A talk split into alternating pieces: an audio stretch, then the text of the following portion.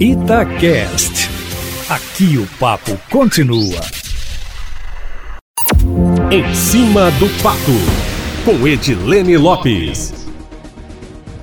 No dia 30 de novembro, o conselheiro do Tribunal de Contas de Minas Gerais, Sebastião Elvésio, completa 75 anos e se aposenta, deixando aberta a vaga que deve ser ocupada por um deputado estadual.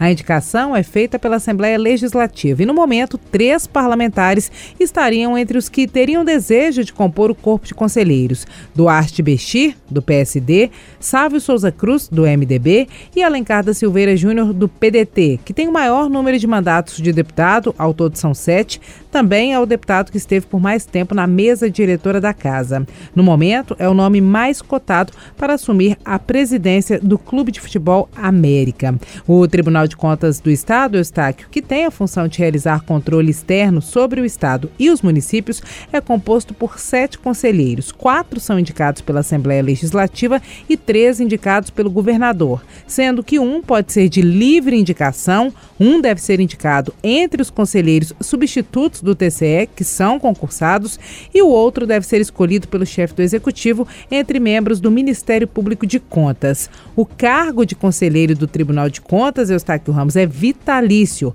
Significa que o integrante ocupa a vaga até a morte ou até completar 75 anos, quando se aposenta. O salário é o mais alto da carreira pública, equiparado ao de desembargador, com os mesmos benefícios. O vencimento bruto base é de R$ 35.462,22 e o líquido R$ 29.423,54. Esse é o mínimo, Eustáquio Ramos, que um conselheiro do Tribunal de Contas do Estado recebe. Em 2021, apenas um conselheiro se aposenta, abrindo apenas uma vaga. Mas em 2024 e 2025 deve haver renovação maior, já que vários integrantes estão relativamente perto da idade de aposentadoria. Sebastião Elvésio faz aniversário, 75 anos, agora em novembro, então sai neste ano. Em 2024, no mês de abril, quem faz 75 anos é o doutor Viana, que foi deputado também.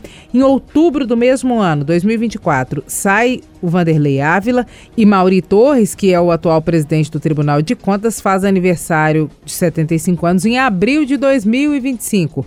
Aí, lá em 2025, ele sai também. O ex-deputado doutor Viana assume a presidência do Tribunal de Contas do Estado agora na próxima quarta-feira. Ele entra no lugar justamente de Mauri Torres, que também é ex-deputado. O tribunal realiza uma eleição formal, a última ocorreu no final do ano passado, mas na verdade, Eustáquio, existe um acordo de cavalheiros de revezamento por antiguidade. Tradicionalmente, a eleição tem chapa única e a cada dois anos há um revezamento entre os integrantes dos cargos de presidente, vice, corregedor e de ouvidor servidor. O próximo conselheiro, Eustáquio Ramos, que será indicado para uma das vagas pela Assembleia Legislativa no final do ano, terá que ser aprovado pelos colegas deputados. Eles apresentam os nomes na Assembleia para serem apreciados no plenário da Casa e o vencedor precisa ter 40 votos. Se ninguém receber os 40 votos no primeiro turno de votação, a votação segue para um segundo turno, meu amigo. É isso. Abre uma vaga no Tribunal de Contas do Estado, cargo bom, salário bom,